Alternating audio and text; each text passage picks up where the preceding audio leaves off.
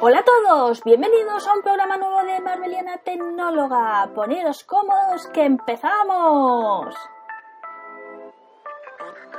Este mes tenemos suerte y la actualidad Marvel no implica de que cambie el tema principal, así que os aviso de que hablaremos de la maldición que hay en las películas de los superhéroes con los Oscars y cómo Black Panther podría romperla.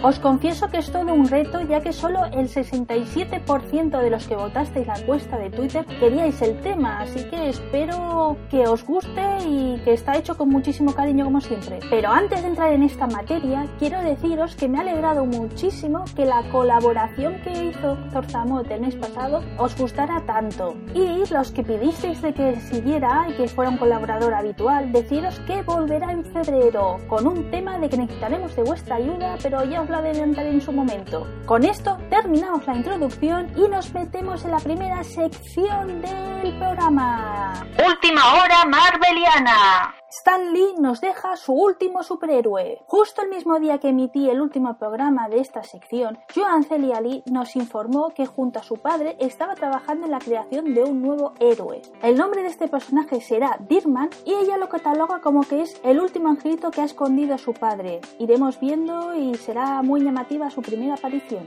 Deadpool 2 tendrá versión para mayores de 13 años. Algunos aseguran que Ryan Reynolds ha tenido que claudicar porque Fox ha sido comprada por Disney. Como no tengo información al respecto, no me voy a sumar al carro a decir de eso, pero sí que os quería decir de que los cines americanos, en los europeos no está confirmado, en unos días, concretamente el 12 de diciembre, se estrenará Once Upon a Deadpool o Érase una vez Deadpool. La información que tenemos es que va a ser la película de Deadpool 2, pero hacen una parodia de La princesa prometida del año 1987. Para conseguirlo han grabado 8 escenas inéditas donde Deadpool le cuenta su historia a modo de cuento a Fred Savage. Objetivo Oscars, que Black Panther se lleve la estatuilla a la mejor película. Es algo que siempre me ha llamado la atención de cómo la crítica y los espectadores estamos divididos, como que no vamos a una. Si no, solo tenemos que mirar quién son las taquilleras y quién se lleva los premios. Una de las pocas veces que hemos remado en el mismo barco fue con El Señor de los Anillos, El Retorno del Rey, que consiguió 11 estatuillas. Pero debemos de reconocer que son unicornios y por ello Marvel quiere romper y que de una vez una película suya de superhéroes esté al menos nominada como mejor película. Para conseguir este objetivo, han contratado a una de las mejores expertas en la materia, que es Cynthia Swarty. Sacrificando la mejor película del año, Avengers Infinity War. Es el dato que sin lugar a dudas a la comunidad marveliana le ha chocado muchísimo, y es que la gran película de este año del estudio es sin duda la última de los Vengadores, Infinity War, y a pesar de ello, solo va a ser presentada su nominación a una de las categorías menores, que es Mejores Efectos. Pero por parte de Black Panther no es el caso. Son 16 nominaciones las que han lanzado y en categorías muy suculentas. Ya hemos mencionado la de mejor película, pero también debéis de saber de que, por ejemplo, la de mejor director está lanzada. Es el momento perfecto. Honestamente, creo que sería el momento de Captain Marvel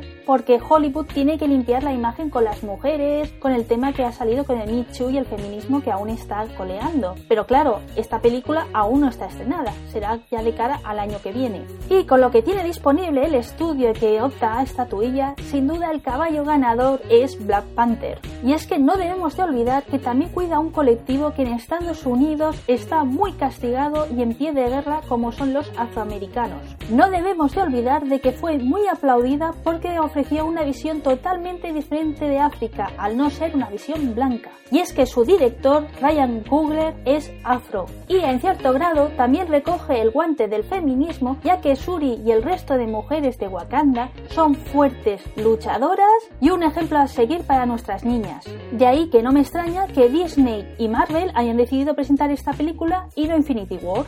Veredicto final.